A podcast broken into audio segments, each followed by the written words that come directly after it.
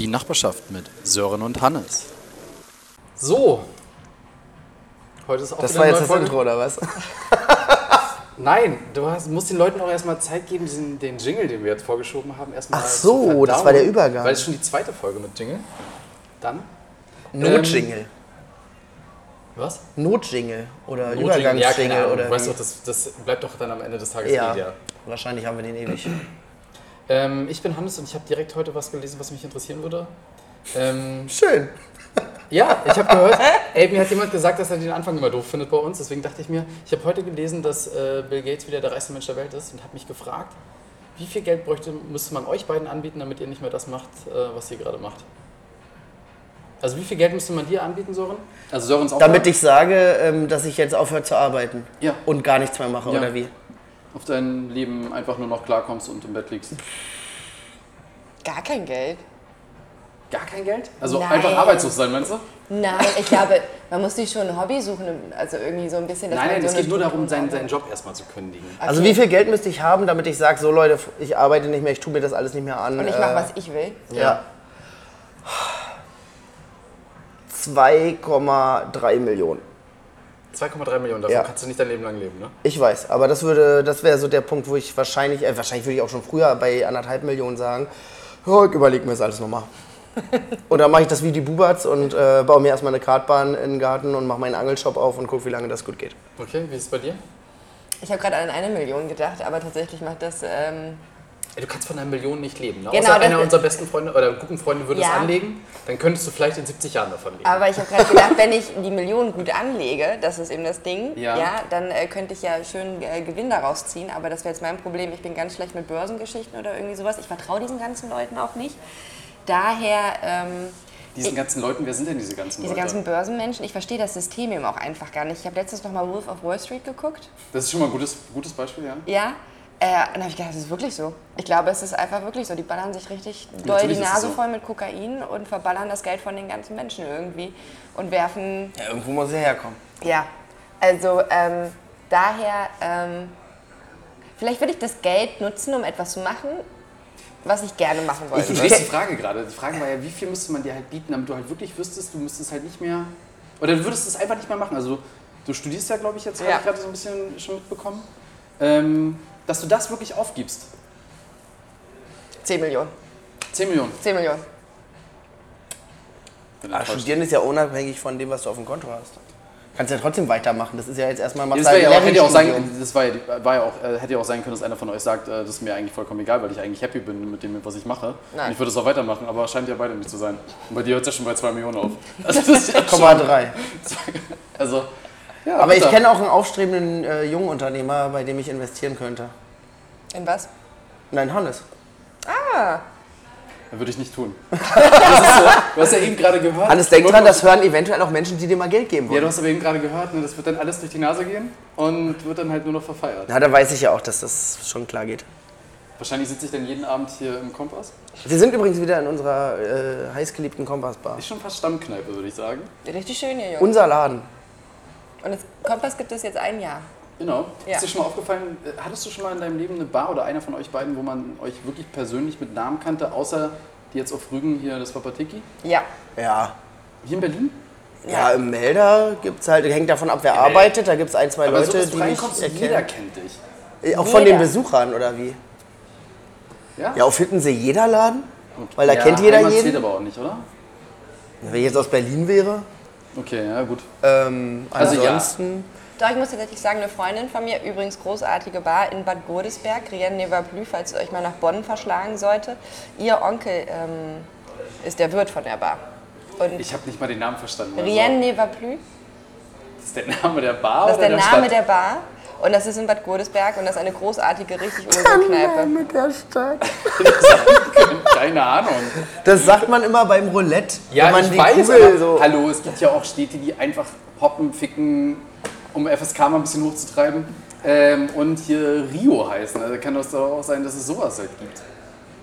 Warum denn nicht? Es war gerade ganz unmissverständlich von einer Bar in, bei Bonn die Rede. Danke. Bonn habe ich erst danach gehört. Äh, War, ja- hast du auch erst zum Ende gesagt, dass es in der Nähe von Bonn ist. Ja, okay. Na gut. Okay. Ja, also ihr habt gehört, wir haben auch einen Gast. Sören ist weiterhin krank. Was Verschnuppert. verschnuppert, ja, und hustet die ganze Zeit. Ähm, was macht denn unser Gast? Oder wer ist unser Gast? Ja, ich bin äh, Nele und ich bin äh, stolze 30 Jahre alt und äh, ich habe Sören im Studium kennengelernt an der ASH, an der Goldenen ASH und habe äh, dort äh, Gesundheits- und Pflegemanagement studiert und war davor Krankenschwester und ähm, mache jetzt meinen Master und habe zwischendurch immer wieder als Krankenschwester gearbeitet. Ich war länger im Ausland. Wo Hast warst du auch du da? als Krankenschwester gearbeitet? Ja, ich war ähm, mit einer Nichtregierungsorganisation Cap Anamur. Das ist eine ganz kleine NGO. Nur Ähm, noch mal aus für Hannes kurz, das ist keine Stadt in Deutschland. Ja, genau. Aber Cap Anamur sitzt in Köln. Okay. Ähm, vielleicht kennst du ja die Stadt. Und äh, Cap Anamur gibt es eben seit 40 Jahren und ähm, die machen eben seit 40 Jahren in Krisengebieten eben medizinische Organisationen mit ähm, Aussendung von Ärzten, von Krankenschwestern und Logistikern. Und ich war sieben Monate in Uganda nach meinem Bachelor. Und dann bin ich wiedergekommen, jetzt Ende Januar, und habe dann zwischendurch als Leasing-Krankenschwester gearbeitet. Und dann war ich im April noch einen Monat in Mosambik nach dem Zyklon als Krankenschwester.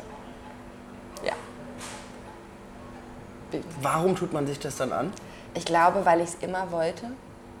Aber ist das so ein bisschen dann auch so Katastrophentourismus oder? Stellenweise schon. Also es war, also Uganda war ein anderes Setting, als es jetzt Mosambik war. Uganda ist ja relativ stabil seit äh, 20 oder 30 Jahren. Und da geht es eben viel um ähm, wirklich Gesundheitsförderung, Gesundheitsprävention und Unterstützung von Krankenhäusern. Ähm, es geht um Impfungen, die du anbietest. Es geht natürlich auch um Krisensituationen, die sich kurz entwickeln können. Aber Mosambik war jetzt natürlich das komplett andere Beispiel. Ne? Dann hat einfach so ein Zyklon da rumgefegt und hat einfach fast komplett Mosambik, Sambia und Simbabwe platt gemacht. Und ähm, da stand einfach kein einziger Baum mehr. Ne? Die ganzen Dächer waren runtergefegt. Und es war mega krass, weil du bist dann quasi eingeflogen. Ähm, und dann waren wir in Beira, das war eine der größten Hafenstädte, die auch mit am schlimmsten betroffen war.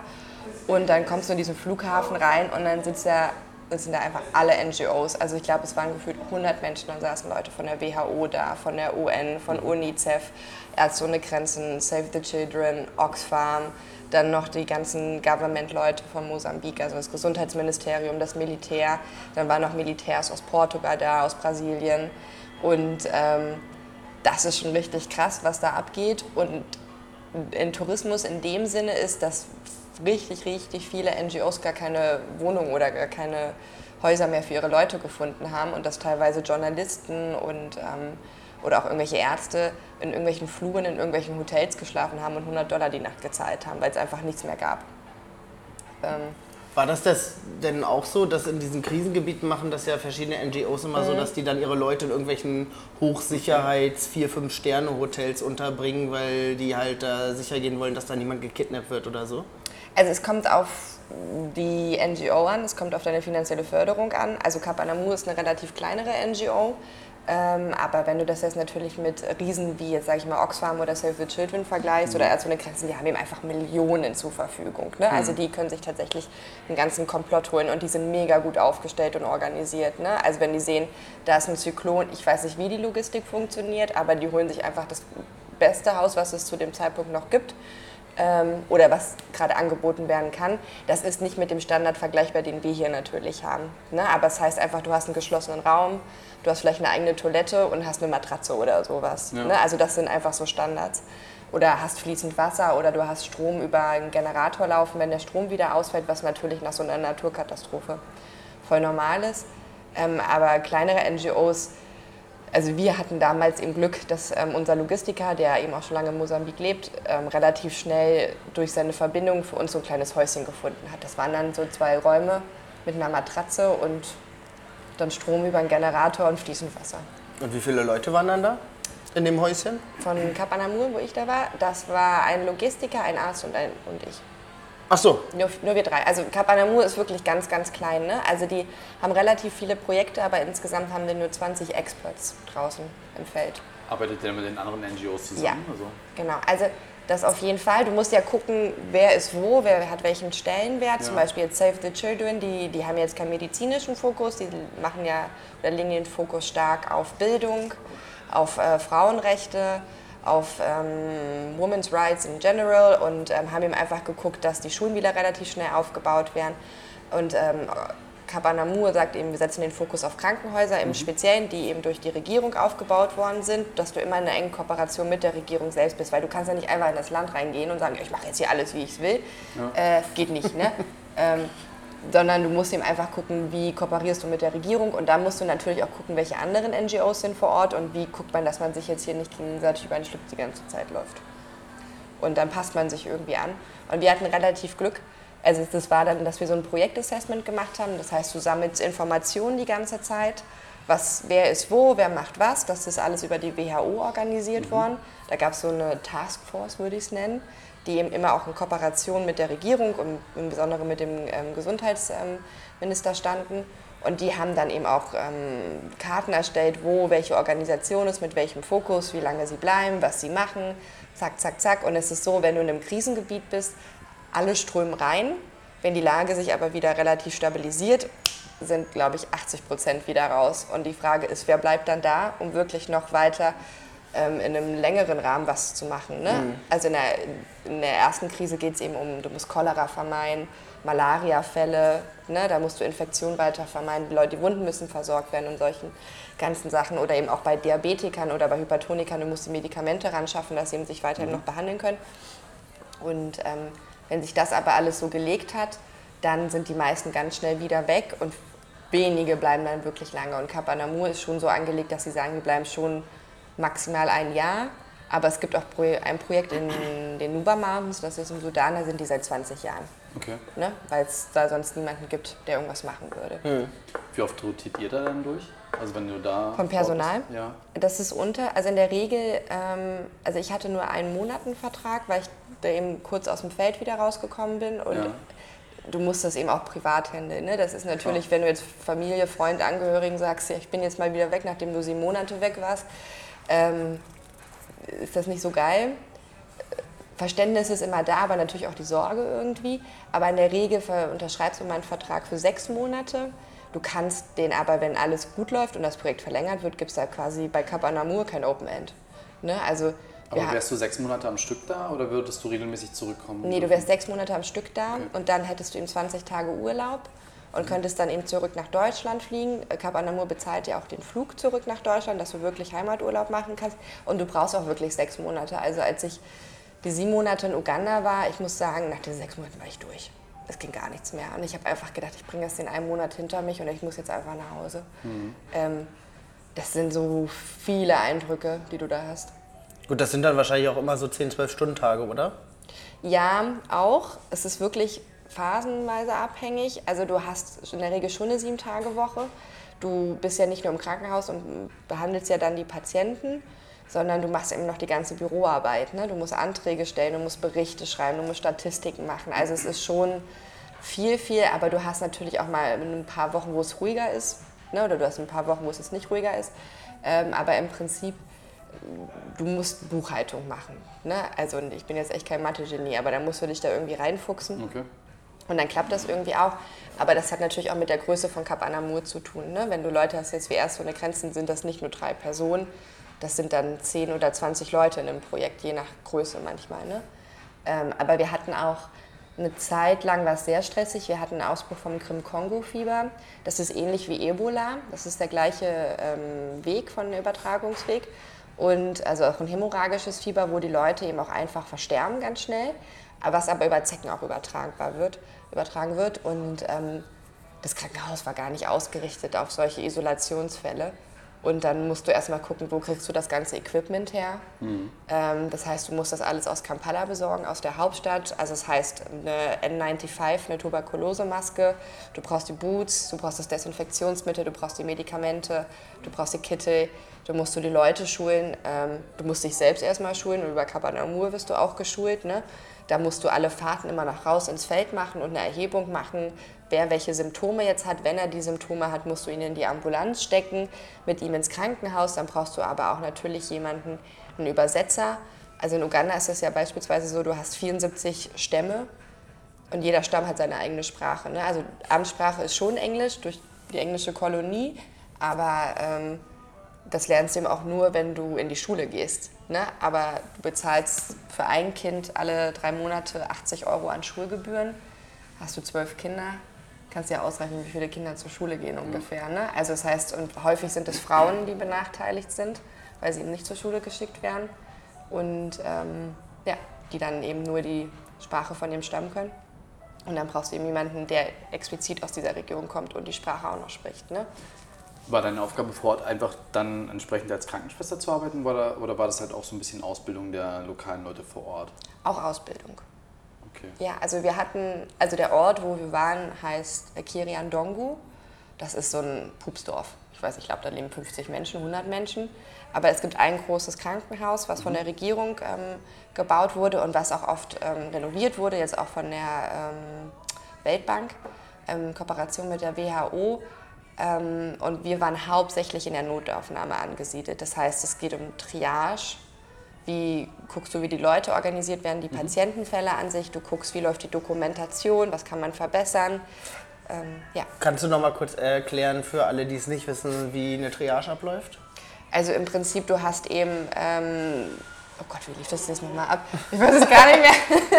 Also im Prinzip ist das das Aufnahme- genau, Aufnahme. Du, du guckst nach den Patienten, wie schlimm sind ihre Verletzungen. Kommt jetzt jemand wegen Fieber, ähm, hat, ist jetzt aber nicht somnolent, also das Bewusstsein ist noch da, dann sagst du ihm, das ist jetzt kein schlimmer Fall. Ne? Kommt Mhm. jetzt jemand mit einer offenen Wunde, sagst du, okay, das ist schon krass, das würde, würde ich jetzt so ins mittlere Maß einblenden. Kommt jetzt aber ein krasser Autounfall und der Typ ist somnolent und hat überall Platzwunden und blutet wie weiß ich was, dann ist das, hat das den absoluten Vorrang. Also egal, welche Genau. anderen Fälle da sind. Okay. Generell Kinder haben immer einen Vorrang, definitiv. Egal in welchem Zustand sie sind, weil du abklären musst, was ist da los. Meistens hast du bei Kindern eben, dass sie eine ganz schwere Malaria haben, mit einer Lungenentzündung und ganz schwer mangelernährt sind. Und das häufig, wie gesagt, in der Kombination. Und es ist so, dass viele Eltern deutlich zu spät kommen, was aber nicht daran liegt, dass sie nicht kommen wollen, was eben einfach daran liegt, weil die eben echt äh, 100 Kilometer von dem Krankenhaus entfernt sind und der Weg einfach so kacke ist. Ähm, es gibt einfach in dem Sinne keine Straßen. Ne? Und äh, Frauen haben eine Priorität, schwangere Frauen. Und wir hatten damals eben auch die Ansage, und das war auch gut vom Chefarzt, der war eben auch sehr kooperativ und äh, sehr, sehr gut und organisiert, dass wir, wenn wir eine schwangere Frau haben, dass wir die gar nicht in der Notaufnahme lassen, sondern dass wir die direkt auf die Wöchnerin, auf die Frauenstation bringen, Okay. weil sie dort eben sofort versorgt wird. Ne? Ja, Der Chefarzt ist von dort oder? das war von dort, genau. Ich habe gerade unterbrochen, du wolltest noch was dazu sagen, wie ihr die Leute vor Ort dann auch ausgebildet habt. Genau, also wir haben ähm, so Schulungen zu ähm, der Handhabung von den ganzen Geräten gemacht, also von einem Absauggerät, wie messe ich Blutdruck. Ähm, das liegt nicht daran, also die Leute wissen es einfach nicht, weil es auch kein Teil der Ausbildung ist, weil es anders strukturiert ist in der Regel. Und ähm, wie, wie gehe ich mit den Geräten um, wie maintain ich die Geräte. Ne? Also es ist schon so, dass wenn die Leute nicht wissen, wie gehe ich mit dem Gerät ordentlich um, dass es einfach schnell kaputt geht. Ähm, und dann hast du das Gerät einfach nicht mehr. Ne? Das ist jetzt nicht wie in Deutschland, wo dir das eben sofort im, im ersten Einsatz ja in, in den Mund gelegt wird, geh ordentlich mit den Dingen um, mach sie sauber, nach Patientenkontakt, tu es ordentlich wieder in den Schrank, bla bla bla. Da ist es eben einfach nicht so, ähm, weil die Leute es nicht lernen. Ne? Also es hat auch viel mit Sozialisation eben zu, zu tun, mit der Struktur, wie du eben aufwächst und wie es dir weitergegeben wird. Und dann hatten wir eine, eine Fortbildung zu Ebola Okay. auch, weil ähm, und das ist auch so ein Thema, was komplett in den Medien untergeht. Du hast eben in Kongo einfach einen richtig fetten Ebola-Ausbruch. Ne? Also es sind bis jetzt 1000 oder über 1000 Leute gestorben und Uganda ist eben direkt an der Grenze zum Kongo. Und ähm, da sind schon Maßnahmen gemacht worden von der WHO und von Ärzte ohne Grenzen, die direkt an der Grenze eben dort sind. Ne? Aber was passiert, wenn Ebola auf einmal kommt? Ne? Also wir kennen das ja alle noch aus Sierra Leone und aus den anderen äh, zwei, zwei Elfenbeinstaaten. Das ist eben, dann ist die Kacke richtig am Dampfen. Ne? Weil du das Problem eben auch hast und das kann man auch verstehen. Ähm, viele rennen dann eben auch weg, weil sie Angst haben um ihr Leben. Klar. Ne? Also wer würde das jetzt nicht, sage ich mal. Ne? Aber die haben vor Ort, sorry, dass ich nochmal äh, unterbreche, aber die haben vor Ort eine richtige Ausbildung zur Krankenschwester oder Krankenpfleger? Okay. Genau, das ist, ähm, ich glaube, auch eine zwei- oder dreijährige Ausbildung wie bei uns in Deutschland. okay cool. Ähm, die haben auch, ähm, du hast auch richtig gute ausgebildete Krankenschwestern. Also da würde ich sagen, die sind in manchen Gebieten tausendmal fitter als eine deutsche Krankenschwester, definitiv. Ne? Ähm, du hast auch wirklich gute Ärzte.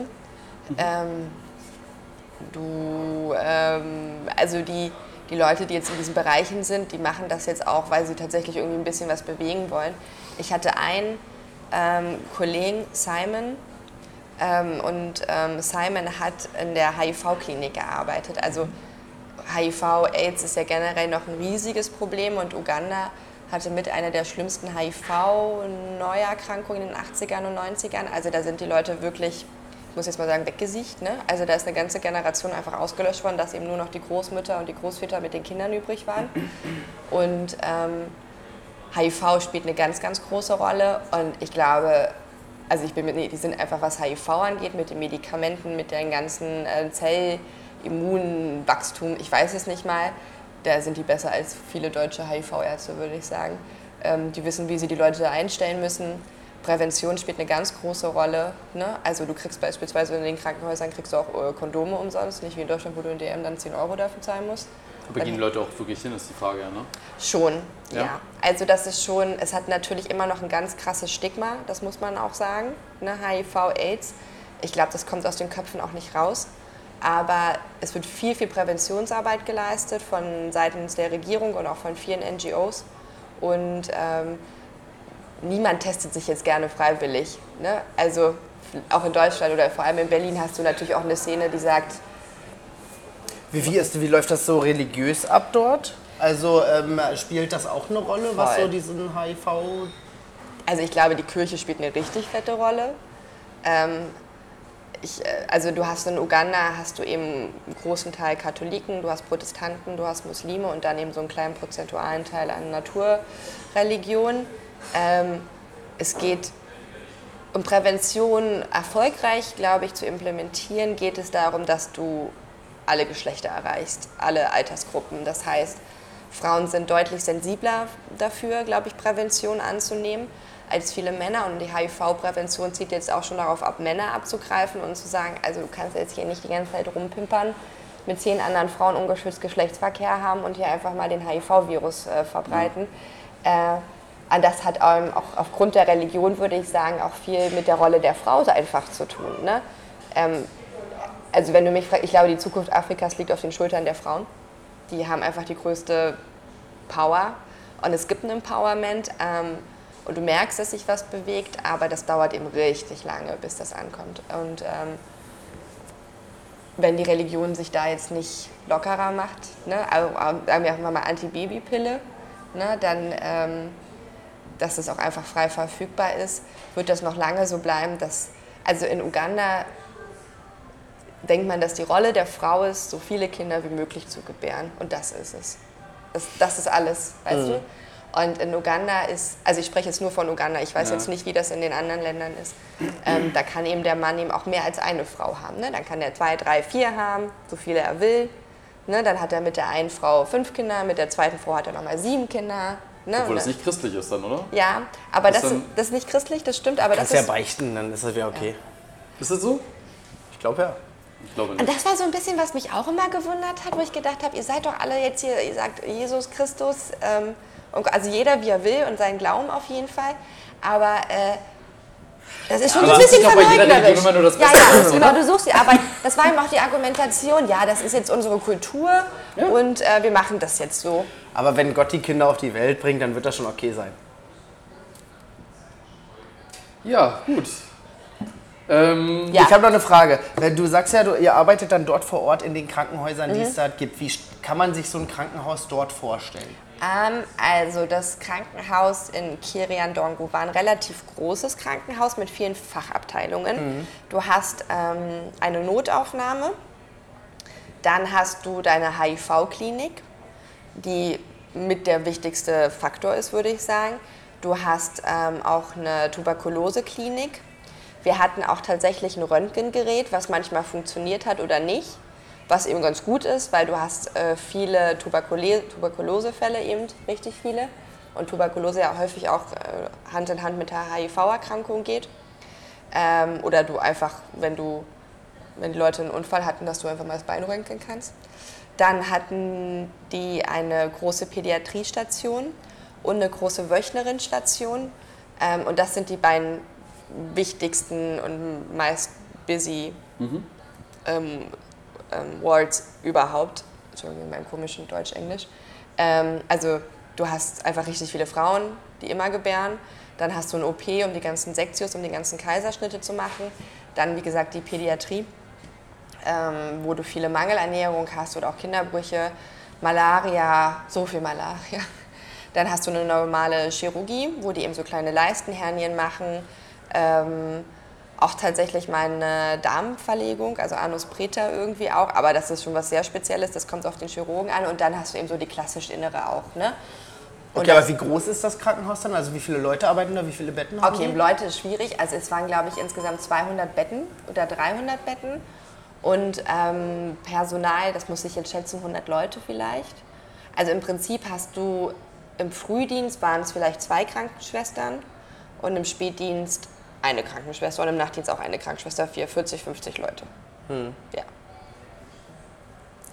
Aber es ist also bei 300 Betten 100 Angestellte? Das ist okay. Ja. Aber das ist eben manchmal, und das ist eben auch das Problem, wenn du mit Regierung arbeitest, die bezahlen ja die Gehälter. Also eben, oder auch nicht. Oder eben, das ist das Ding, oder eben auch nicht, ne? Du, ähm, und wenn die Leute eben zwei Monate hier nicht Gehalt bekommen, ja, also warum sollen sie noch zur Arbeit gehen? Also ich glaube, in Deutschland würden die alle schon längst... Ab Tag 1 nach der Gehaltsauszahlung. Ja, exactly. äh, und ähm, dann kommt auch manchmal niemand auf Station. Ne? Und dann wer gibt die Medikamente. Ne? Ähm, das ist schon äh, richtig krass. Und dann hast du eben auch viel Korruption, leider auch, sodass äh, die, dass, dass manche Pflegepersonal oder Ärzte ähm, Medikamente klauen und das dann einfach irgendwo auf dem Dorf äh, verkaufen. Ne? Okay. Ne? Oder dass der Arzt sagt, ich mache jetzt hier nur den Kaiserschnitt, wenn ihr mir jetzt 100 Euro gibt oder sowas. Ne? Was verdient man da so als ähm, Pflegekraft? Äh, du verdienst so um die 150 Euro vielleicht. Und als Arzt? 300, 400. Also es kommt darauf an, ob du über die ähm, ob du über die Regierung angestellt bist, mhm. das, wenn du natürlich über eine NGO angestellt bist, kriegst du eben deutlich mehr. Ne? Das sind dann so 500, 600 Euro. Mhm. Hast du während der Zeit auch ein Gehalt bezogen ja. oder war das rein ehrenamtlich? Nein, also es war gar nicht ehrenamtlich. Ich war fest angestellt über Kapanamur. Du zahlst weiter in deine äh, Sozialversicherung ein. Ich hatte auch meine äh, Risiko-Zurückholversicherung. Ähm, und du hast in dem Prinzip hast du gar keine Ausgaben da. Ne? Also mhm. es wird Kost und Logis wird dir finanziert, außer mhm. wenn du jetzt Zigaretten oder Bier haben, kaufen willst, bezahlst du es eben von deinem eigenen Geld oder irgendwie so einen Wochenendausflug. Das musst du auch leider ab und zu machen, muss ich sagen, wenn du die Möglichkeit hast. Du musst einfach mal von Freitag bis Sonntag raus, weil sonst äh, läufst du echt auf dem Zahnfleisch. Ähm, weil es lässt dich gar nicht los, was du da erlebst einfach. Ne? Und ähm, genau, aber dann mit jedem Einsatz, den du zum Beispiel mit Kapanomur wieder rausgehen würdest, würdest du immer mehr verdienen. Gibt es da auch so eine Art psychologische Betreuung dann für euch? Oder ist das so, ja, irgendwie kommen die da schon damit klar? Nein, oder? gar nicht. Also das ist so, dass du immer in Kooperation mit dem, mit dem Büro in Köln bist und denen natürlich auch sagst, wenn es gar nicht geht. Ne? Wenn du zum Beispiel teaminterne Probleme hast, also es sind tatsächlich die häufigsten Probleme in solchen Projekten. Also ich glaube, jeder, der sowas macht, hat so ein bisschen Hau weg. Also Otto. Normalverbraucher würde jetzt nicht sagen, ich hau jetzt mal für sieben Monate den Busch ab. Ähm, jeder hat jetzt natürlich einen Idealist und jeder will irgendwie seine Vorstellung mit in dieses Projekt bringen und das so schnell wie möglich umsetzen. Und dann eckst du einfach an. Ähm, und dann nervt man sich auch einfach gegenseitig. Ne? Mhm. Also du bist eben sieben Monate vielleicht mit den drei gleichen Leuten zusammen. Das ja. ist ja wie mit, mit, mit, deinem Freund zusammenleben und irgendwann hast du einfach keinen Bock mehr. Ne? Also du hörst dann die Leute beim Kacken oder sowas. Ne? Es, ist, es ist sehr nah. Also man muss, glaube ich, schon eine hohe Toleranz haben. Ähm, aber wenn du jetzt merkst, es geht mit dem Team nicht, dann musst du nach Köln schreiben. Ne? Mhm. Und, ähm, oder wenn du merkst, manche Projekte nicht, laufen nicht an, weil du denkst, es ist Korruption da oder es ist sowas, dann musst du es auch anschreiben und dann muss Köln dir eine Ansage geben, ne? wie wir jetzt mhm. weiter vorgehen. Ne? Also das heißt Ansage, man geht schon in Dialog, ne?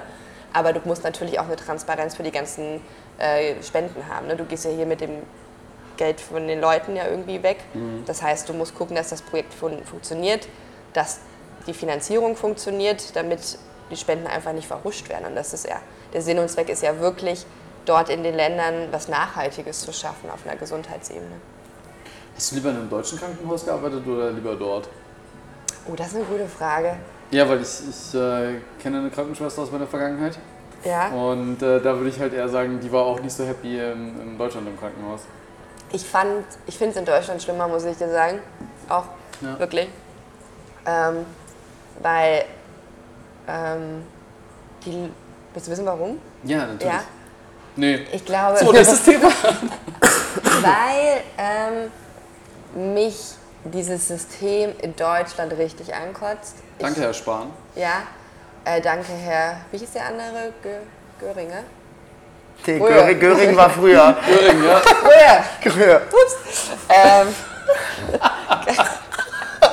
das war mal richtig peinlich. Ich war mal auf so einer Plenumsdiskussion und da war der auch der Herr Gröhe und dann haben die aus Versehen Herr Göring zu dem gesagt. Ja, oh, da hat er mich Passt böse auch. angeguckt. Ja. Weiß man ja nicht. ja, voll Statur. Oh. Ähm, ich, äh, es, also das Ding ist, ich glaube, dass, also ich muss das auch so ein bisschen unterscheiden. Wenn ich als Uganda war, war ich jetzt nicht die klassische Krankenschwester wie in Deutschland. Ne? Also ich, ich habe viel am Patienten gemacht, ich habe richtig viel gelernt, ich habe Wunden genäht, Kanülen bei Kindern gelegt, bei Erwachsenen Medikamente aufgeschrieben und solche ganzen Sachen ne? und die auch gegeben und dann die ganze Zeit die Follow-ups auf Station gemacht. Also ich, es war, ich war in dem Sinne nicht die klassische deutsche Krankenschwester.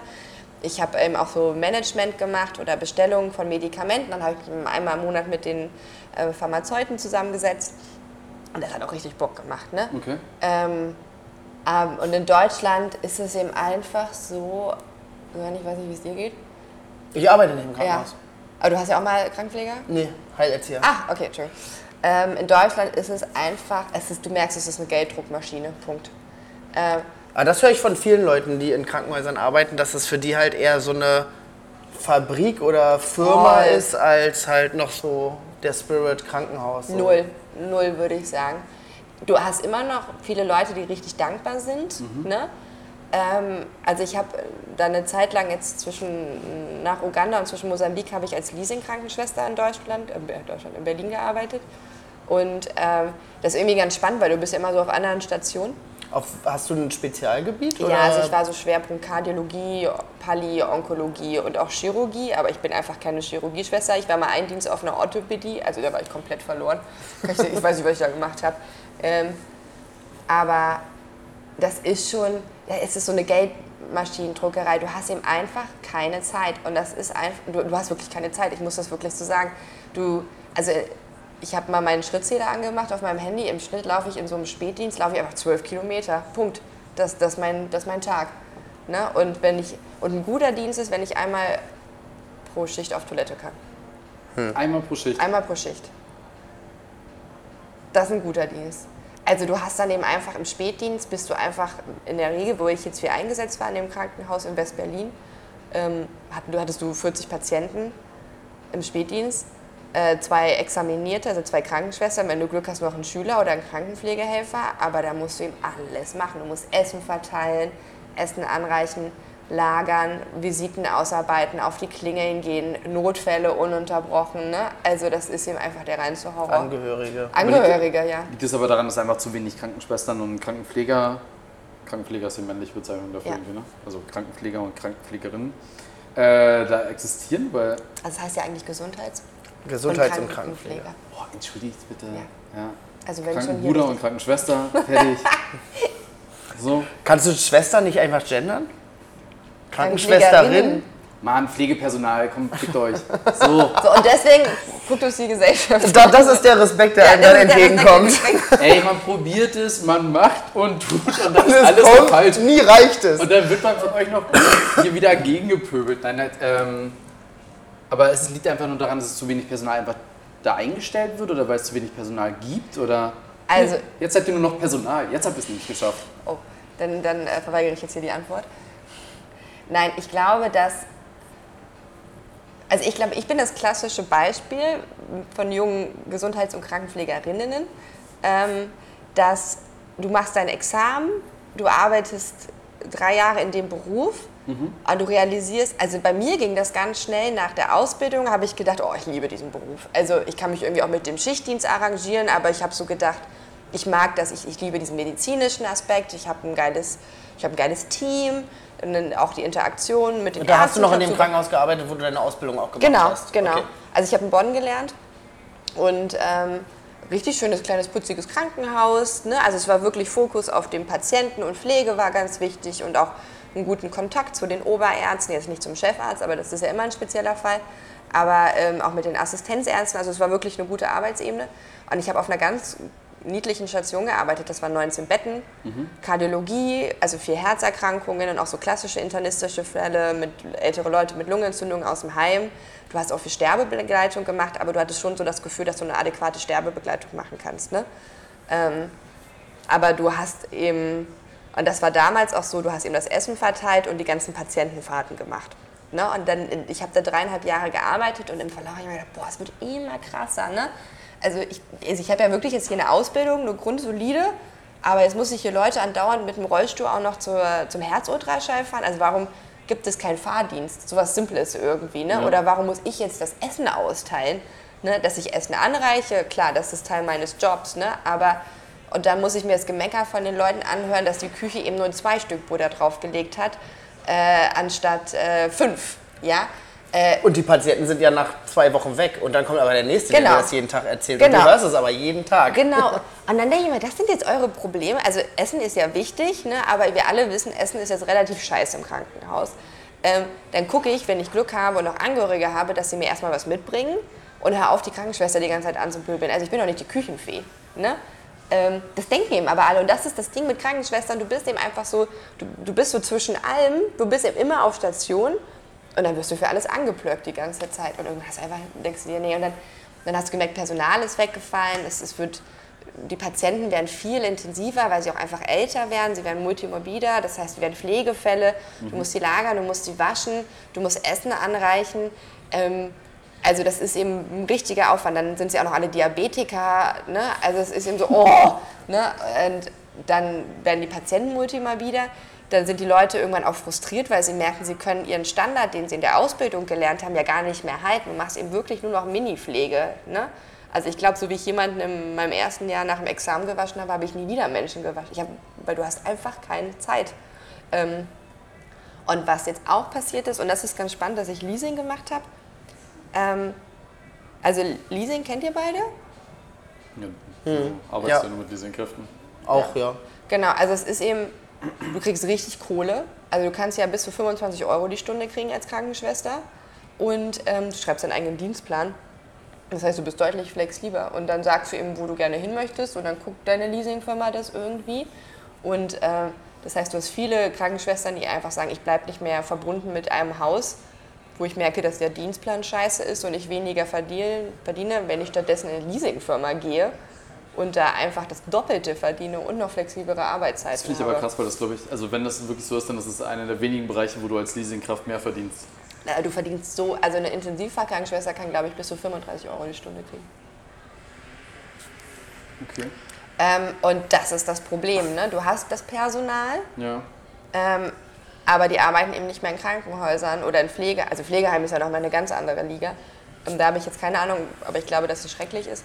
Aber ähm, die, die, und das Krankenhaus ist ja aber auf die Pflegekräfte angewiesen. Ne? Das heißt, die bezahlen die Krankenpflege ähm, dann trotzdem. Dann zahlen sie eben für eine Krankenschwester, dann weiß ich nicht, irgendwie 40 Euro die Stunde oder sowas. Und 20 Euro gehen an die Leasingfirma und 20 Euro gehen an dich. War das einer der Gründe, warum du dich dazu entschieden hast, ein Studium zu machen? Oder? Ja, voll. Total. Ich kann das nicht mehr. Also ich finde das auch schade, weil ich eigentlich gerne Krankenschwester bin. Und mir das auch wirklich Spaß macht. Ähm, ähm, vor allem habe ich jetzt gedacht, Palliativ finde ich mega schön und Hospiz. Aber mich nervt dieses ganze Drumherum. Ich, ich kann das nicht mehr. Okay. Irgendwie, das, das stresst mich. Also es ist, ich komme nach acht Stunden nach Hause und ich habe so schlechte Laune, dass ich mich eigentlich mit niemandem zusammensetzen möchte. Und ich glaube, das soll es ja nicht sein, oder? Aber ich glaube, das Doch, ist auch das ist der in, Lebenstraum. Das ist der Lebenstraum. Gelesen. Das ist so. ich glaube, in diesen medizinischen und sozialen Berufen ist es generell so, dass man nach Hause kommt und erstmal zwei Stunden nicht reden will. Ja, du redest ja auch den ganzen Tag. Ja. Aber was ist dann der nächste Step? Also jetzt hast du den Bachelor gemacht im Gesundheitsmanagement. Ja. Äh, genau, jetzt mache ich den Master ja in Public Health. Und Okay. eigentlich ähm, würde ich gerne, also ich habe so zwei Vorstellungen. ich würde schon gerne im Bereich Pflege irgendwie verbunden bleiben, weil da schon mein Herz für schlägt. Ähm, ich fände es irgendwie spannend, das hört jetzt total doof an, aber irgendwie so vielleicht als wissenschaftliche Mitarbeiterin von, einer, von einem MDB, vom Mitarbeiter des Bundes, irgendwie Arbeit dazu zu machen und der gut Input zu geben. Also ich will jetzt nicht Politiker werden, also ich, ich sehe mich da jetzt auch nicht im Bundestag äh, irgendwas quatschen, aber einer wissenschaftlichen Mitarbeiterin einfach gute Recherchearbeiten zu machen, der eine Grundlage zu geben. Ähm, es gibt eine ganz tolle Bundestagsabgeordnete, Cordula Schulz-Grün-Asche von den Grünen. Äh, die ist super. Schulz, Grün, Asche. Cordula Schulz-Grün-Asche. Und Es gibt auch andere gute Politiker. Mir fällt gerade keiner ein, aber. Aber die ist wirklich gut. Also die ist auch gelernte Krankenschwester, war ganz lange in Afrika auch und die setzt sich ganz stark für die ähm, Unterstützung äh, und die Arbeiterlobby von Pflegekräften ein und cool. fokussiert sich auch ganz stark auf Global Health.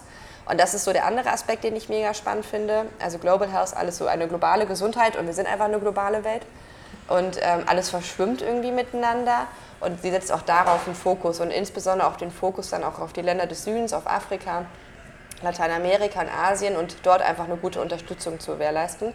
Und ich hätte schon Bock, wieder ins Feld zu gehen und da vielleicht so eine Projektkoordinatorin zu machen oder sowas oder weiter Projektassessment. Also das ist schon so, das war, ich glaube, Uganda, Mosambik war die anstrengendste Zeit, aber auch die fruchtvollste und die geilste. Aber bewirkt sie auch was als Politikerin? Also es gibt ja einige, die immer viele Visionen haben, aber letztendlich ihre Pläne mal nicht durchgesetzt bekommen. Also ich glaube, es hängt ja immer davon ab, bist du in der Opposition oder bist du in der Regierungspartei. Ja, naja, klar, aber Ja. du kannst ja auf beiden Seiten trotzdem Vorschläge machen. Ja, also es ist ja die also- Frage, wie, wie gut das immer angenommen wird. Ne? Also, Also ich finde das, also ich habe die durch meine Arbeit bei Ärzte ohne Grenzen kennengelernt. Ähm, dort habe ich als studentische Aushilfe im Bereich der Medikamentenkampagne gearbeitet. Und ähm, also Ärzte ohne Grenzen hat den, Friedens äh, den Friedensnobelpreis bekommen Ende der 90er. Und von dem Geld haben die die Medikamen Medikamentenkampagne gegründet. Okay. Ne? Heißt, Medikamente frei und kostengünstig für alle Leute, egal von welcher so gesellschaftlichen Schicht sie kommen, zugänglich zu machen. Ne? Und das ist zum Beispiel durch die Arbeit von Ärzte ohne Grenzen ähm, und durch den Lobbydruck, den sie aufgebaut haben. Ne? Weil, also das, jeder kennt Ärzte ohne Grenzen. Ich glaube, das ist die krasseste medizinische NGO und die sind unfassbar gut aufgestellt, auch politisch. Und sie können eben auch wirklich Lobbydruck ausüben.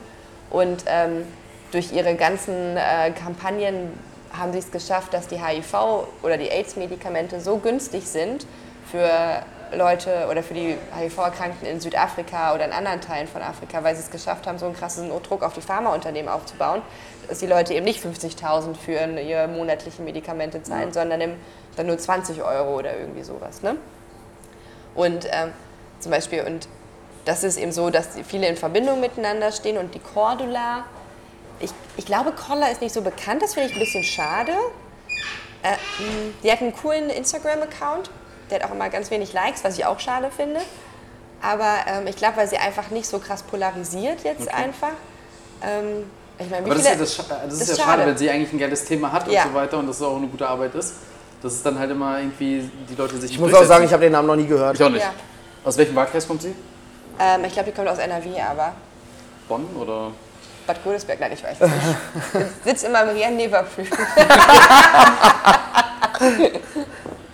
Was sind die drei äh, größten Klischees über Krankenschwestern?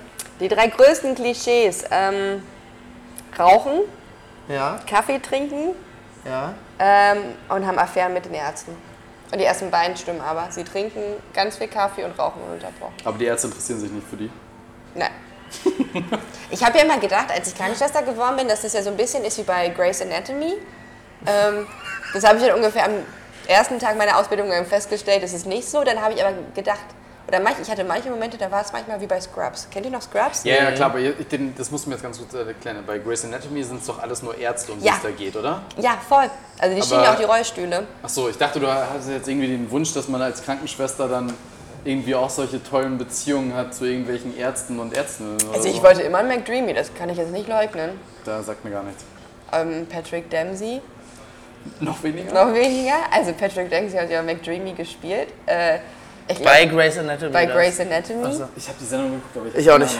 Ich habe die nie geguckt. Ich Also Grey's Anatomy ist so so. unrealistisch. Also ich, Ja, denkt Scrubs ja auch ist nur, viel realistischer. Es ist so viel besser. Oh.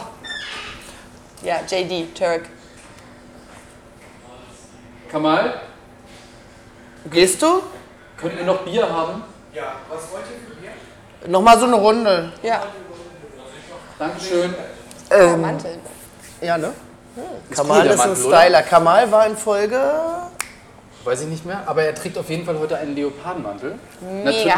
nicht äh, Echthaar. Der würde auch als Bill Kaulitz äh, Ja, durchgehen. er hat mir davon erzählt, dass er sehr, sehr warm hält. Also das ist schon mal sehr wichtig.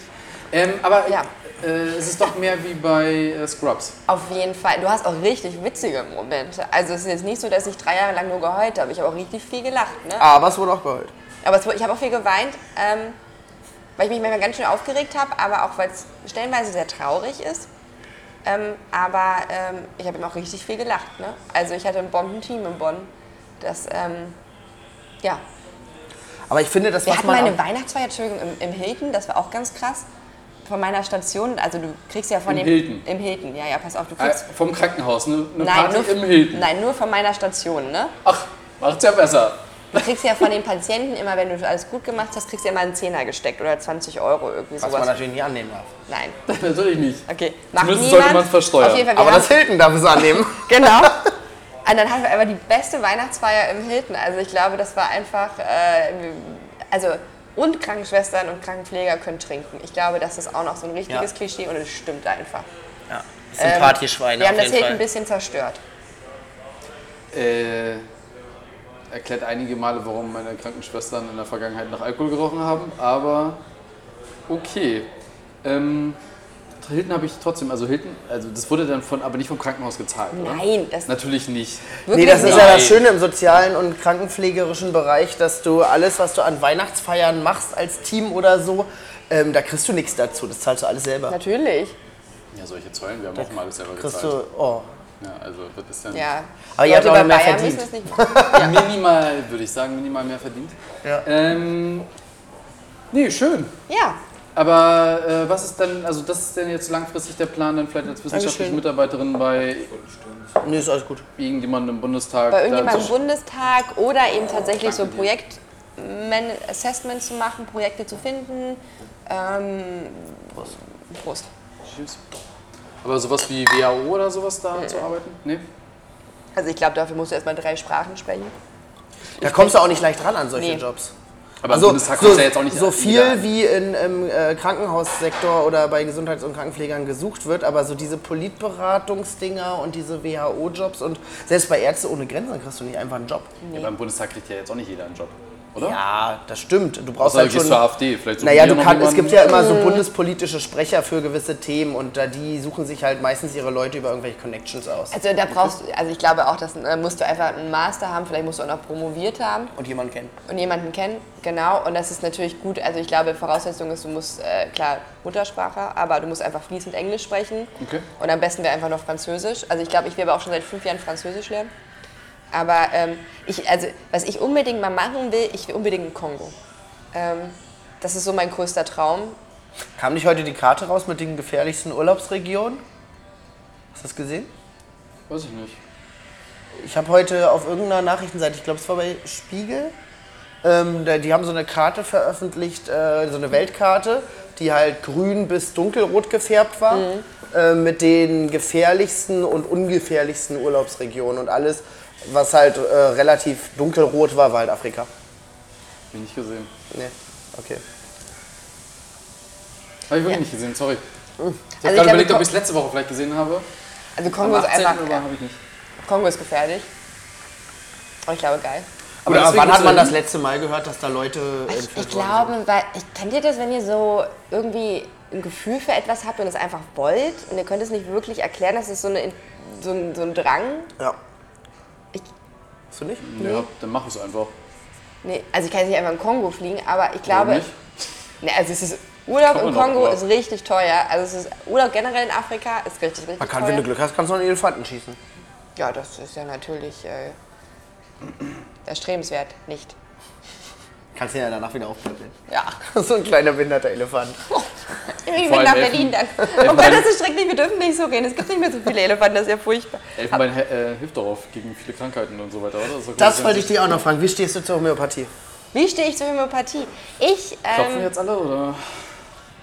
Oder was? Nee, was war das? Du meinst das Bier potenzieren? Ja, Nee, dann werde ich immer so schnell voll. okay.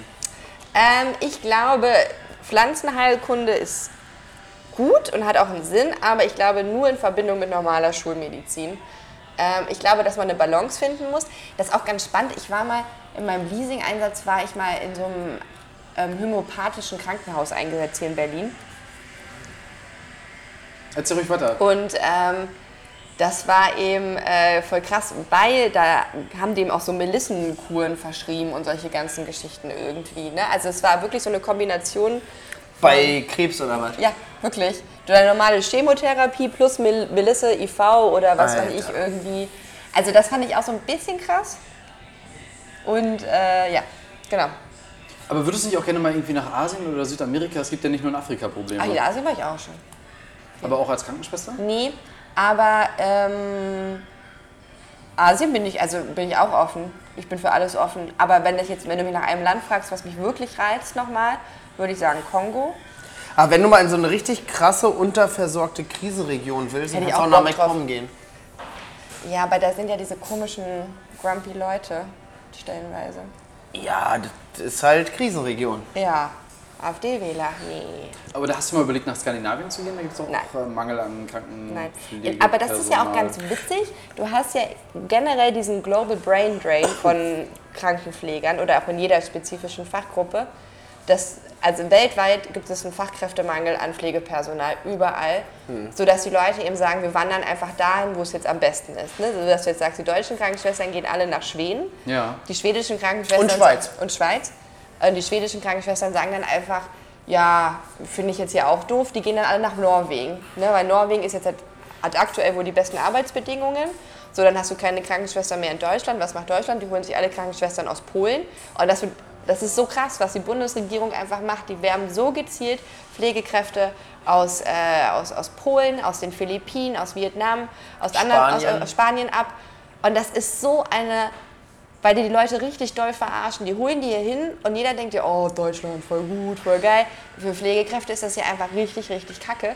Und Aber immer noch besser als in Vietnam dann zu leben, oder? Ja. Also das ist ja schon. Ist Das die Frage, stimmt. was das für eine Verarsche ist. Naja, aber du holst die Leute unter falschen Voraussetzungen einfach hier. Und das Problem ist, du klaust den Leuten dort die Pflegekräfte. Ne? Jeder soll gehen auf, nach freien Stücken, definitiv. Ne? Aber wenn du keine Pflegekräfte mehr in Polen hast, holt Polen sich die Pflegekräfte aus der Ukraine. Dann sagt die Ukraine, ich habe auch keine Pflegekräfte mehr, die holen sich die aus Weißrussland. Ne? Also es ist ja wirklich eine Kettenreaktion. Ja, aber wer ist denn das Problem? Die Schweden und die Norweger. Weil Ja. die ein viel zu gutes System haben. Die müssen einfach wieder in die ärmsten Länder zurück. Wenn die, Dann alle, schließt sich der Kreis wenn wenigstens. die alle ein scheiß System hätten, dann würde ja hier auch keiner weggehen. Ja. So? Ich finde aber, wir müssen auch noch mal eine Lanze brechen für äh, den Job, weil eigentlich ist es nämlich ein cooler Job, glaube ich. Doch, Also voll. so scheiße die Arbeitsbedingungen hier und da auch sind, aber eigentlich äh, ist es ein geiler Job. Also die Person, die ich damals kannte, die hat auch gesagt, also es ist Voll. äh, super stressig und so weiter, aber am Ende des Tages ist die Person schon sehr, sehr gerne dahin gegangen. Also du machst ja wirklich was Sinnvolles, ne? Ja. Ja, und es ist Fall. auch mir eine mega klasse Verantwortung, die du einfach auch hast, ne? Und du, du musst ja wirklich funktionieren, also vor allem auf Intensiv und ist das noch eine fachspezifische Intensivstation. Aber Ich glaube auch gerade für so junge Leute, die dann erstmal die Ausbildung und so machen, die machen halt auch eine krasse Persönlichkeitsentwicklung Total. durch, weil die halt einfach wirklich Verantwortung tragen. ja, und das, ja. Ja. Also ich bin voll froh, dass ich die Ausbildung als Krankenschwester gemacht habe und auch noch jetzt arbeite. Aber ich kann das jetzt nicht. Also in Berlin ist das krass. Du hast einfach so viele Leute, die bis 75 knallhart 40 Stunden die Woche als Krankenschwester arbeiten. Seit 40 Jahren. Soll das dann eher so sein wie in Amerika, dass es Beispiel vielleicht euch ähm, durch so ein Studium mehr Anerkennung gewinnt? Also ich, Ah, das ja. läuft ja gerade. Also dieses äh, die Ja. Pflege akademisieren ist gerade ein Riesenthema oder schon seit ein paar Jahren. Ja. Dass halt auch äh, Krankenschwestern, Krankenpfleger ein Studium machen können. A, um mehr Kompetenzen zu bekommen und B, einfach um den Beruf auch in irgendeiner Form attraktiver zu machen, dass du halt noch weitermachen kannst. Ja. Okay. Und das nicht so eine Sackgasse ist. ja ich glaube, das ist, was viele denken. Es ist eine Sackgasse einfach. Voll. Ja, das ist aber für viele doch auch, oder? Auch Viele viele, machen ja nicht weiter, Viele also- machen. Also was ich sagen muss, was für mich immer so, also wir, wir beide kennen, glaube ich, Gesundheits- und Krankenpfleger, die in allen Stationen, in allen Krankenhäusern in Berlin arbeiten. Und was sich für mich so ein bisschen durchzieht, ist, dass halt die Moral im Arsch ist. Die Leute haben nicht mehr genug Spaß bei der Arbeit. Es ist nicht mehr so leicht und locker und cool, sondern es ist alles immer nur Krampf und anstrengend und scheiße. Und ähm, teilweise kommst du dann irgendwie in Teams, wo so eine katastrophale Stimmung ist. Ähm, und ich glaube, das macht das meiste kaputt. Ich glaube, das sind nicht mal diese beschissenen Arbeitsbedingungen hauptsächlich, sondern wirklich die Leute ziehen sich teilweise gegenseitig einfach runter. Und ich glaube, wenn du ein gut funktionierendes, cooles Team hast, wo auch alle irgendwie auf einer Wellenlänge sind und so und alle Bock haben, dann kann man sich das schon auch cool machen. Die Frage ist halt, inwiefern dein Arbeitgeber dann auch auf dich zugeht. Wenn das so eine Schweinegesellschaft ist, die da irgendwie jedes Jahr 20 Millionen aus dem Krankenhaus rausziehen will, so dann natürlich nicht. Aber ich glaube, prinzipiell kann der Job schon Spaß machen, wenn du ein Ja. cooles Team hast und wenn die Stimmung gut ist. Genau, aber ich glaube, du hast gerade voll den wichtigen Punkt angesprochen, dass das im Krankenhaus ist eben einfach ein reiner ökonomischer Faktor. Es geht einfach um Zahlen, Zahlen, Zahlen, Zahlen, Zahlen, Zahlen, Zahlen, Zahlen. Und wenn die Zahlen nicht stimmen, dann musst du gucken, dass die Zahlen stimmen. Und ähm, es ist, äh, ich glaube, du hast recht, das war auch meine Erfahrung, hast du ein geiles Team, kannst du dir die Welt richtig schön machen. Ne? Und du hast einen guten Ablauf, du hast eine gute Struktur. Aber selbst Hast Leute, auf die du dich verlassen kannst. Genau, das ist das Ding, ne? Aber selbst wenn du ein gutes Team hast, und das ist das, was in Bonn beispielsweise passiert ist, die haben unsere Station dicht gemacht. Ne? Und die haben einfach ein richtig gut funktionierendes Team auseinandergerissen, weil die Zahlen nicht gestimmt haben. Ne? Anstatt ähm, mit den Leuten irgendwie zu reden, oder also jetzt nicht mit den Pflegekräften, ich kann nichts an den Zahlen ändern vielleicht, aber irgendwie sich zu überlegen mit der Stationsleitung und mit der Bereichsleitung, was kann ich machen. Nein, die Station wird geschlossen und äh, die Ansage wird auch nicht im persönlichen Gespräch mit dem Team gemacht, sondern in einem riesigen Plenum vor 100 anderen Leuten, dass diese Station jetzt geschlossen wird. Also und das hat auch schon was mit der Wertschätzung, glaube ich, innerhalb dieses Systems untereinander zu tun. Ne? Ich glaube schon, dass der Beruf in der Gesellschaft relativ gut anerkannt ist. Das ist so mein Feedback, was ich bekommen habe. Eigentlich schon, ja. Voll. Also es ist immer so, oh krass, du bist Krankenschwester, voll Könnte ich krass, nicht. könnte ich nicht, ja. Ich glaube aber, weil alle Leute denken, dass es ultra anstrengend ist. Ja. und da hat Ist es auch. Ist es auch. Deswegen immer Respekt. Aber andere Jobs sind auch ultra anstrengend, aber den Jobs äh, erkennt man das eher an, dass die ultra anstrengend sind. So. Aber ich glaube, unter, in, innerhalb dieses Bereichs ist es einfach, dass du merkst, Pflegekräfte. Und deswegen ist ihm so wichtig. Und ich glaube, es ist gut, dass du eben auch dieses Studium hast. Du brauchst eine richtig starke Lobby. Also ich meine, warum sind Ärzte so stark? Weil sie seit 200 Jahren eine Ärzte-Lobby haben. Warum ist das Pharmaunternehmen so präsent? Weil sie eine Lobby haben. Ne? Ähm, du hast keine Lobby bei Hebammen, eine geringe. Du hast keine Lobby bei Pflegekräften. Und ich glaube schon, wenn dich hier zum Beispiel, oder Physiotherapeuten hast du auch keine Lobby. Wenn du dir jetzt mal vorstellst, dass Hebammen, Krankenpfleger und Physiotherapeuten sich einmal erheben, ey, das ist ein Tsunami, der durch Deutschland gehen würde. Ne? Ähm, Es gab ja schon mehrere Versuche, die aber immer daran gescheitert sind, dass halt auch diese Berufsgruppen untereinander zu unterschiedlich sind Ja. und nicht so richtig zusammenfinden. Und selbst die, diese Verkammerung der Pflege hat Ja. ja auch nicht funktioniert. nee. Es ist schwierig. Okay. Aber So, jetzt sind wir fast bei einer Stunde. Jetzt muss ich noch eine Frage stellen, die mich Ja. schon seit Anfang an interessiert. Was ist besser, Bonn oder Berlin? Berlin. Bonn ist doch eine Scheißstadt, oder? Ja. Als, wie, was sind die Bundesstadt noch? Irgendwie. Die sind doch noch Bundesstadt, weil sie ja nicht mehr Hauptstadt sind. Bundesstadt. Na, denen wurde damals versprochen, dass ein paar Ministerien bleiben Und die sind dürfen. ja immer noch da. ja. ja, ja, das ist so weil sie schrecklich. Bundesstadt sind. Aber okay, dann. Immer Berlin. Immer, immer Berlin. Ich bin ja auch gebürtige Berlinerin. Also ich habe ja nur eine kleine Pause in Bonn eingelegt. Und, äh, du, was, was, was? Du bist aus Berlin nach Bonn? Ja, nach der Wende. Was denn für eine Wende? Nein, aber hä? Vor 30 Jahren ist die Mauer gefallen. Wie alt bist du denn? 30, 30. Jahre alt. Das kann, hast du Ja, dann nicht, bist du doch zur Wende geboren. Ja, ja, also, also, hast du doch gar nicht miterlebt. doch Du ja natürlich nicht- aus Geschichten. So, aus zweiter Hand Ossi du bist, oder Du was? bist hier zwar geboren, stimmt denn? Also ich bin hier geboren und wir sind 93 nach Bonn gezogen. habt ihr Und noch gedacht, die Mauer kommt wieder 93 und seid dann rüber geflüchtet oder was? Nee, ihr glaubt Westberlin, oder? Nee, ich bin, also ich bin in Charité Mitte geboren, aus Berlin. Und dann seid ihr 93 nach Bonn. Ja, 92, ja. Also ich weiß Nach nicht, wie es euren Eltern ging, weil meine Nach Eltern... machen. Ja, das sage ich ja, ist du noch geflüchtet, weil man dachte, die Mauer kommt noch wieder oder? Nee? Also ich weiß ja nicht, wie es euren Eltern ging, aber meine Eltern hatten keinen Job, keine Perspektive mehr hier, die waren arbeitslos. Nö. Nee? Ein Zyniker Also- wird jetzt sagen, die ganzen Stasi-Familien, die waren auch alle arbeitslos. Ja. Und die mussten auch zusehen, dass sie wegkommen, weil der Nachbar war vielleicht sauer dann. Ja. Okay, das erklärt jetzt einiges, aber äh, spielen wir jetzt mal diesen peinlichen Moment. Ähm, aber was, hat, was haben deine Eltern dann äh, in Bonn gemacht? Für die BND Stasi, oder für die Stasi weitergearbeitet. Na, Die BND DDR damals dann Die halt. DDR existiert nämlich noch. Ja, was, haben, also, was war denn in Bonn so? Nein, also mein Vater hat tatsächlich eine Stelle für ein Bundesministerium bekommen in Bonn. Okay. Ja. Einfach so. Ja, nicht einfach so. Also, hat sich schon beworben. Wann, wann, ist denn, wann ist denn das ganze Zeug wieder zurückgekommen nach Berlin? Ich weiß gar nicht mehr, welches Jahr das war. 2002. Boah. Nein. Nein, Viel viel früher. früher. Sieb- Wirklich? 70er, Ja. 60er, 70er? War das noch Adenauer? Was? Was glaubst Zeiten? du? Nein, nein, nein. Meine Frage war, wann die ganzen Ministerien zurück nach Berlin Ach so, nach der Wende. 70er Jahre. 70er Jahre. Mauerfall war eigentlich 64. Die Ja, ich hab mich, gar das, da habe ich mich gerade selbst Aber das, das kann man doch ne? jetzt googeln, 2002, oder? das war doch viel, nein, ist viel zu spät. Der Bundestag und so weiter, die sind doch In den schon- 90ern? sind doch schon- 99? War das noch 90er. unter Kohl oder Schröder? Guck mal nach, ich Nee, sage. Nee, also Wie alt wie, bist was du denn? googelt man denn da? 90. du bist Du bist 90. 90 Jahre alt? Du bist 90 Jahre alt. Hm, hallo. Gut gehalten. Also ich würde sagen Das gebe ich jetzt bei 97, Google einfach ein. gefühlt. Also ich glaube, es war äh, 90er Jahre auf jeden Fall noch. Also 2002 Wann? wäre halt zu krass spät. Das hätten wir auch mitbekommen schon. Der stand, also ich kann mich nicht mal mehr daran erinnern, dass äh, Bonn noch die Hauptstadt war. Aber Das heißt auch nichts. Aber äh, das kann ich mir nicht vorstellen. Aber auf jeden Fall nur, um euch mal aufzuschlagen. Sie wurden, Bundes 1999. Ui. Sie wurden dann äh, Bundesstadt. Aufgrund des Parlamentsbeschlusses vom 20. Juni 91 wurde Berlin im Jahr 99 auch Sitz von Parlament und Regierung. Davor war Bonn seit der Gründung der Bundesrepublik Regierungssitz von 1949 bis 90. Aber Okay, ich Hauptstadt hab- waren sie ab 90 wieder, oder? Berlin? Keine Ahnung. Nee, das steht jetzt hier nicht. Ich glaube ab 90, weil es war ja nur das, das Parlament dort und es fliegen ja bis heute noch Ganz echt, das fast alle. interessiert doch auch keinen. Doch, es fliegen ja immer noch unglaublich viele Menschen aus Bonn wirklich nach Berlin. Voll. Und die Das ist Leute, ja- und das, ist, das sind ja auch alles Rheinländer, musst du dir das auch vorstellen. Und die Rheinländer haben einfach kein Interesse, nach Berlin zu ziehen. Also ich, Okay, ich habe eine andere Geschichte. Ich habe ein Foto von dir, Nele, da ist, äh, ist Looping Louis drauf zu sehen und ein Teddybär. Was war da los? hast du das Foto auf deinem Handy? Ja. Sag mal.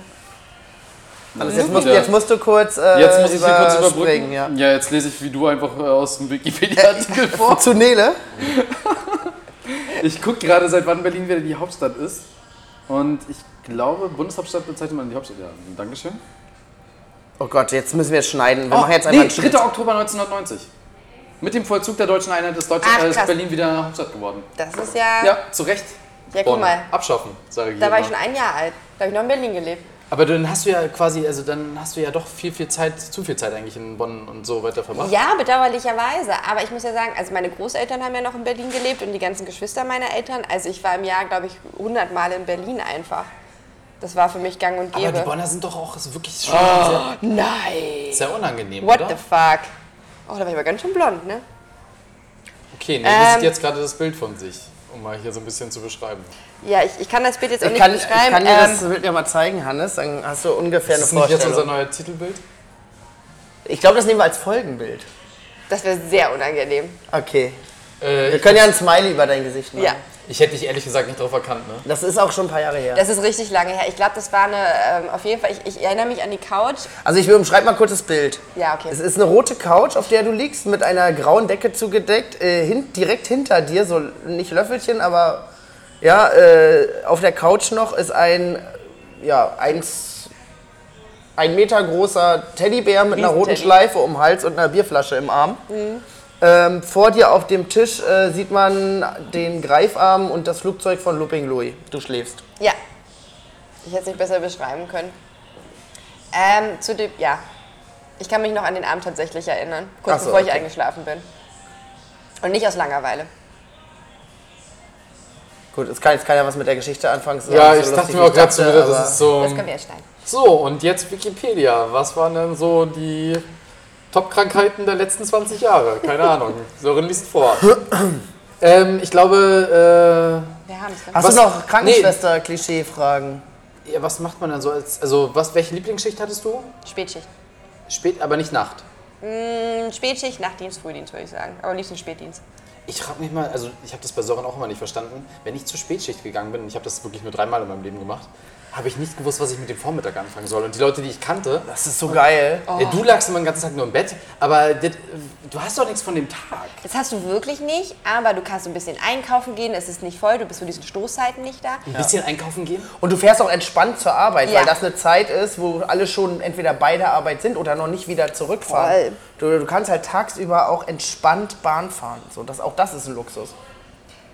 Und du kannst danach, wenn du um, ich weiß nicht, wie lange eure Schichten gehen, aber wenn ich bis um 10 gearbeitet habe, du kannst dich danach halt auch immer noch mit Leuten treffen, weil du weißt, du kannst am nächsten Tag wieder auspennen. Okay. Das Äh, ist halt echt geil. Andere Frage, wie oft waren Ärzte be bekifft oder Besoffen? bekokst, besoffen, alles? Koks besoffen. Frag doch lieber mal bei den Krankenschwestern. Nee, das wollte ich jetzt nicht fragen, weil ich glaube, das sind sie immer. Aber äh, Ärzte haben doch auch immer so diesen Ruf, dass die da mit so einer Schneenase zur Arbeit kommen. Also ich habe wenig Ärzte besoffen gesehen. Ich glaube, dass, also es geht ja so das Gerücht rum, dass Anästhesisten ja generell so einen kleinen Hang zu Drogen haben.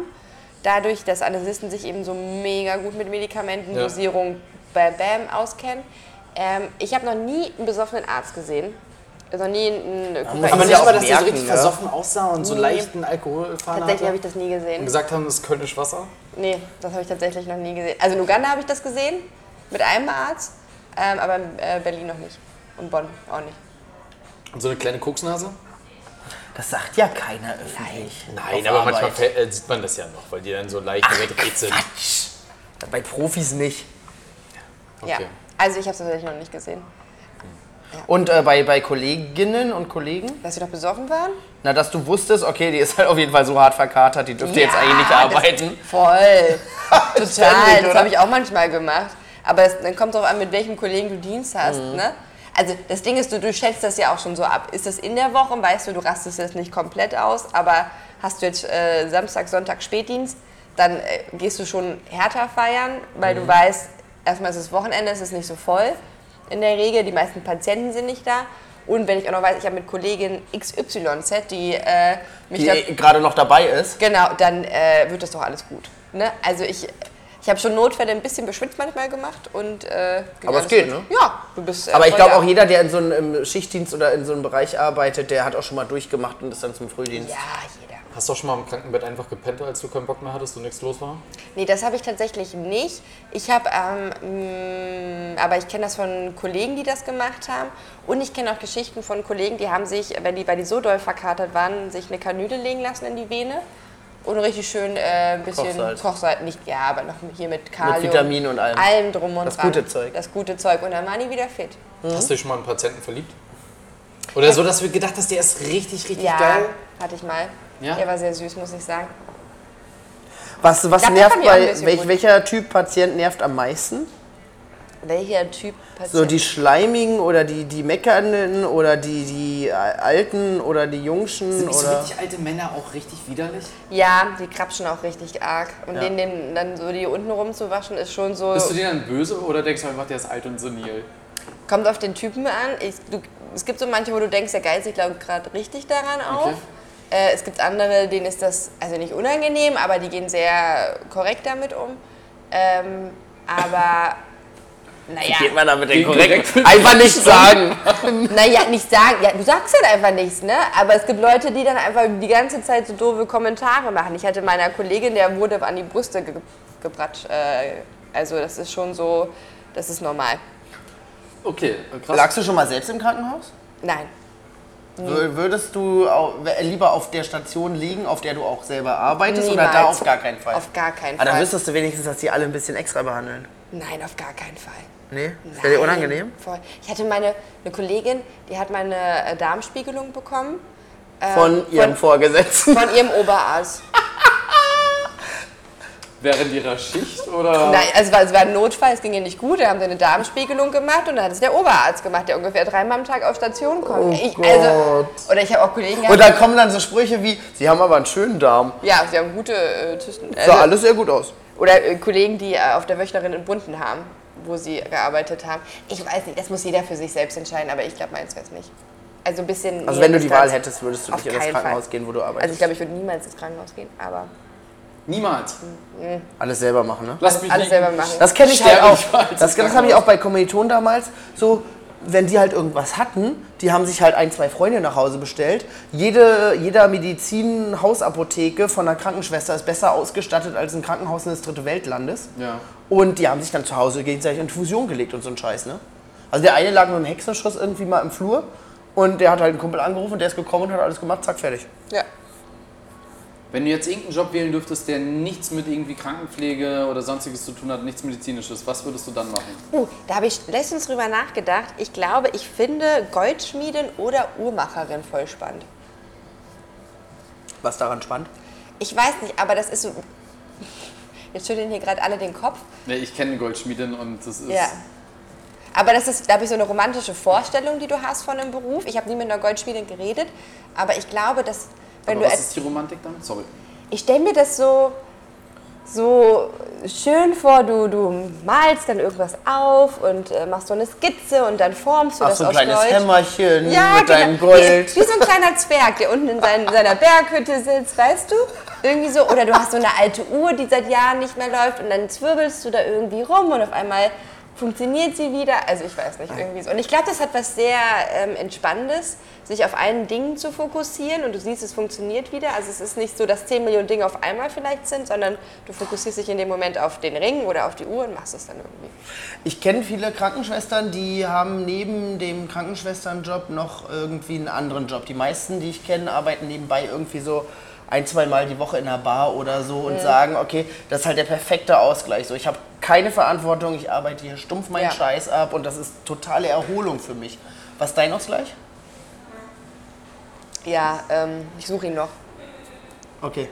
Ähm, ich glaube. Also du hast jetzt nicht den Hund oder äh, das Hobby oder dein... Nee, also ich, ich glaube, dass ich, ich, ähm, ich, ich fahre wirklich gerne Fahrrad. Das hört sich jetzt vielleicht ein bisschen klischeemäßig an, aber es hilft mir, mich zu entspannen. Was für Äh, ein Klischee sollte das sollte Weiß ich sein? nicht, Sport, ist gesund, mache es, tut dir gut, aber es ist So, so. ich dachte, ja, dieses, dieses man Krankenschwestern mal gerne Fahrrad fahren. abradeln, damit Ja. man den Kopf frei kriegt, so nach der Schicht. Aber ich muss sagen, es hilft tatsächlich. Ich, ich gehe auch wirklich gerne einfach äh, spazieren, raus in die Natur. Und ähm, ich sitze richtig gerne in, äh, im- Café Tasso an der Karl-Marx-Allee und beobachte Leute einfach und lese ein Buch. Also das muss ich sagen, finde ich schon sehr angenehm. Aber ich muss auch sagen, ich finde es manchmal einfach richtig schön, in meinem Bett zu liegen und einfach unproduktiv zu sein. Und Das ist das, was du bei mir mal nicht verstehst, ne? Das ist so eine. Vielleicht liegt das an dem Berufszweig. Aber ich habe das genauso, dass Voll. ich halt einfach Tage habe, wo ich nicht das Bett verlasse, Ja. nicht rausgehe, mit niemandem rede, Exactly. nichts mache. Und äh, ich stoße da bei Hannes immer auf so Missverständnis, der immer sagt, ey Junge, du musst doch mal was machen. Du kannst doch nicht den ganzen Tag einfach nur nichts machen. Und äh, ich fühle mich da gerade so ein bisschen bestätigt. ich verstehe das total. Irgendwie einfach, ich gucke gerade wieder Friends.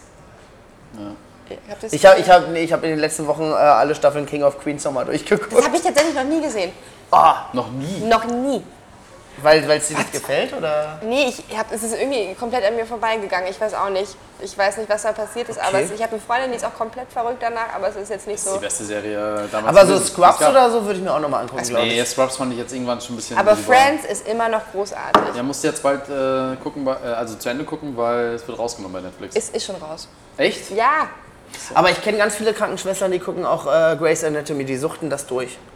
habe ich mal gemacht, aber auch nicht so. Irgendwie. Die haben auch so, so DVD-Boxen und sowas alles zu Hause. Ja. Also das eine, muss Sowas ich dazu sagen. sowas verstehe ich aber auch gar nicht, ne? Also wie man so DVD-Boxen haben kann. Ist das auch so ein Klischee, dass man halt sagt, wenn man eine Krankenschwester kennt, dann sind alle so? Also für dich jetzt nicht, weil du kennst ja viele, aber dass so Freunde, Was meinst du alle so? na, dass man halt so Krankenschwestern in so eine krasse Schublade drückt. Und wenn die eine das macht, so wie jetzt halt, die hat halt eine DVD-Box, Grey's Anatomy, dann haben das alle Krankenschwestern. Oder viele, Nee, oder... Das will ich nicht sagen. Ich glaube schon, was du viel machst, ist, dass du dir schon viel Gleichgesinnte suchst irgendwie, die so ein bisschen Verständnis haben für dein, für dein Arbeitsumfeld und den ganzen Druck, dem du ausgesetzt bist und für diese Frustration oder auch Und die zu den Zeiten auch können, wenn du Genau. kannst. Und auch einfach für diese ekelhaften Geschichten einfach. Ja. Ne? Also ich, ich, ich könnte ja einfach Kackgeschichten hier erzählen, ich könnte mich wegschmeißen. Das ist der Hammer, ne? es ist so großartig, aber ich habe das schon so oft irgendwelchen Freunden erzählt, die dann einfach aufgestanden sind und gegangen sind. Ich glaube, man kann das nur Leuten erzählen, Ja. die da auch irgendwie Voll. das verstehen. Genau, äh, Auf der Ebene, auf Ja. der man das dann erzählt. großartig. Redet ihr, also wenn man, wenn man, reden Krankenschwestern im Dienstzimmer über die Patienten und Ja. machen sich lustig über die und geben Ja. ihnen Spitznamen und Ja. sowas? Ja. Oh. ja, Ich werde niemals in Krankenhaus gehen. alles. Aber man muss auch sagen, es ist äh, gute Krankenschwestern, äh, das habe ich jetzt auch viel gesehen, wenn die jetzt einfach merken, es läuft vom, von der Behandlung einfach nicht, von der Therapie. Ne? Die gehen auch wirklich intensiv ins Gespräch mit dem Arzt und probieren da wirklich alles zu reißen, um es dem Patienten irgendwie besser zu machen. Ne? Hast du dich schon mal privat mit einem Patienten getroffen? Nein. Darf man das? Ja. Oder? Ich weiß nicht, ob es da eine Regelung gibt. Was ist denn mit Dagegen. dem Typen, den du so toll fandest? Ja, der war verheiratet Das heißt ja nichts. und hatte zwei Kinder. Heißt ja noch weniger. Ja, das stimmt. wer, wer, wer, das- wer, wer, will einen Typen mit zwei Kindern? Das ist dieser schmale Grad, wo man sagen kann, jetzt kann man sich an ihn ranmachen. Jetzt kann er sich gerade nicht bewegen. War sie zum dritten Mal schwanger? Dann ist der richtige Zeitpunkt. Nein. Die Nele saß einfach immer, so wenn er im Koma war, daneben und hat ihm den Kopf gestreichelt. So Ich ganz hatte, mal, creepy. ich hatte mal Nee, da, was hatte er? der hatte. Darfst du dir ähm, sagen? Natürlich, man keinen Namen genannt, gar nichts hier. Nur zweifacher Vater. Ähm, Der hatte eine, eine Infektion von seiner ähm, künstlichen Herzklappe. Achso, künstliche Herzklappe. Ja. Also war er 60 Jahre alt, oder was? Nein, der war tatsächlich 30. Oh, ist aber kein. Beziehungsmaterial dann, oder? Nee, aber das war ganz süß. Ist das ein Abturner für Leute? Eine kaputte Herzklappe? Ja, ist halt schon gentechnisch halt nicht so gut. Ne? Nee, also der hatte eine mechanische. Es gibt ja die äh, normalen Schweineherzklappen und dann gibt es ja die mechanischen. Das ist dann für reiche Menschen oder? Ich weiß nicht, wonach die das abhängig machen, aber wenn- bei der mechanischen Herzklappe hörst du das immer tatsächlich das Herz tick, tick, tick, tick. Und immer wenn ich reingekommen bin, ging es tick, Da hast du doch keine Chance mehr. Nee. Okay. Ich glaube, wir machen jetzt die Abschlussrunde. Ja. Also das ist mir Ja. jetzt hier gerade zu niveaulos, Freunde. Jetzt, Sören, du darfst jetzt die Runde beenden. Ich darf die Runde beenden. Ähm, ja, Nele, fass doch mal zusammen. Wie war's? Mega schön. Äh, das ist keine Antwort. das ist jetzt keine Antwort. Das willst du jetzt hören. Sag ich jetzt drei Minuten. Also ich, fass mal zusammen. warte, ich nehme mal einen Schluck. Ja, wir müssen jetzt so einen Lückenfüller zwischendurch machen. Ähm, Ähm, Nee, ist also- schon fertig. Ich äh, fand es äh, wirklich mega spannend und mega interessant, muss ich sagen. Das ist das erste Mal, dass ich das jetzt hier gemacht habe. Und äh, äh, ihr habt wirklich gute Fragen gestellt und witzige Fragen, über die ich vorher noch nie nachgedacht habe. Und Bist du noch aufgeregt? Nein, Gut. ich bin betrunken. Aber müsst ihr das streichen jetzt? Ja, ne? Nein. du hast anderthalb Bier getrunken. Und Kleine. vor allem kleine Biere, ne? Also wirklich. Aber Krankenschwestern essen nicht. Nee, Achso. ich hatte heute nur ein, eine Stulle, wenn ich. Ich, muss- das kann ich aber nicht bestätigen. Ich hatte immer nur kleine mopsige Krankenschwestern. Also das kann nicht. Aber das sind auch die, die nicht essen. Okay, ich mache jetzt die Abschlussrunde. Also vielen, Vielen Dank, dass Dank, du es da hat mir ganz warst. viel Spaß gemacht. Ähm, sehr interessantes Thema. Schön, dass wir das endlich mal da hatten und dass das jetzt geklappt hat. Ich verabschiede mich von Hannes. Ja, wir suchen immer noch einen Bauarbeiter. Also ich bin kurz. Ich bin fast an einem dran. Fast. Du bist an einem Bauarbeiter dran. Ja, ich sitze aktuell, muss ich dazu erzählen, äh, sitze ich halt, wir haben die oberste Etage bei uns und ich sitze immer bei mir am Fenster und da gegenüber ist direkt eine Baustelle. Und wir haben schon eine relativ gute Beziehung, weil wenn ich um sieben oder so aufwache, sind die halt schon auf der Baustelle und ich liege halt immer noch im Bett. Und dann Dann winkst du immer. winke ich natürlich, ich hole mir meinen Kaffee. ne, und dann ist halt schon so eine kleine Connection. Und ich glaube, kurz davor, dass mal einer mitmacht von den Jungs. Okay. Also das wäre ganz geil. Also auf jeden Fall äh, danke, dass du da warst. Ja, vielen Dank für die Einladung. War sehr, sehr spannend, fand Danke dir. Ähm, wir verlinken auf jeden Fall nochmal alle Organisationen, die heute hier so gefallen sind und auch die Politikerin, glaube ich. Die würden wir mal erwähnen in irgendeinem Text. Mal gucken, wie die reagiert. Vielleicht hat die dann ein bisschen mehr Aufmerksamkeit, wenn die so cool ist. Ja, auf jeden Fall. Cordula. Und Die muss sich einfach an Flip Amthor halten. Das ist dann, die müssen so ein Duo machen, so ein CDU-Grünen-Duo. schwarz-grün zum Blühen. Der Philipp, der macht das so. Das, ist, äh, das läuft. Ich habe aber gesehen, äh, es gibt einen neuen Shootingstar. Ich habe letztens so ein Kinderprofil bei Insta gesehen, der sah aus wie Philipp Amthor. Ich äh, muss ich dir nachher mal zeigen. Verlink, muss er auch verlinken. Ja, Einfach verlinke ich alle. alles Ich verlinke euch alle, Freunde. So, wir hören uns nächste Woche wieder. Bis dahin, ciao. Tschüss. Danke an die Kompassbar.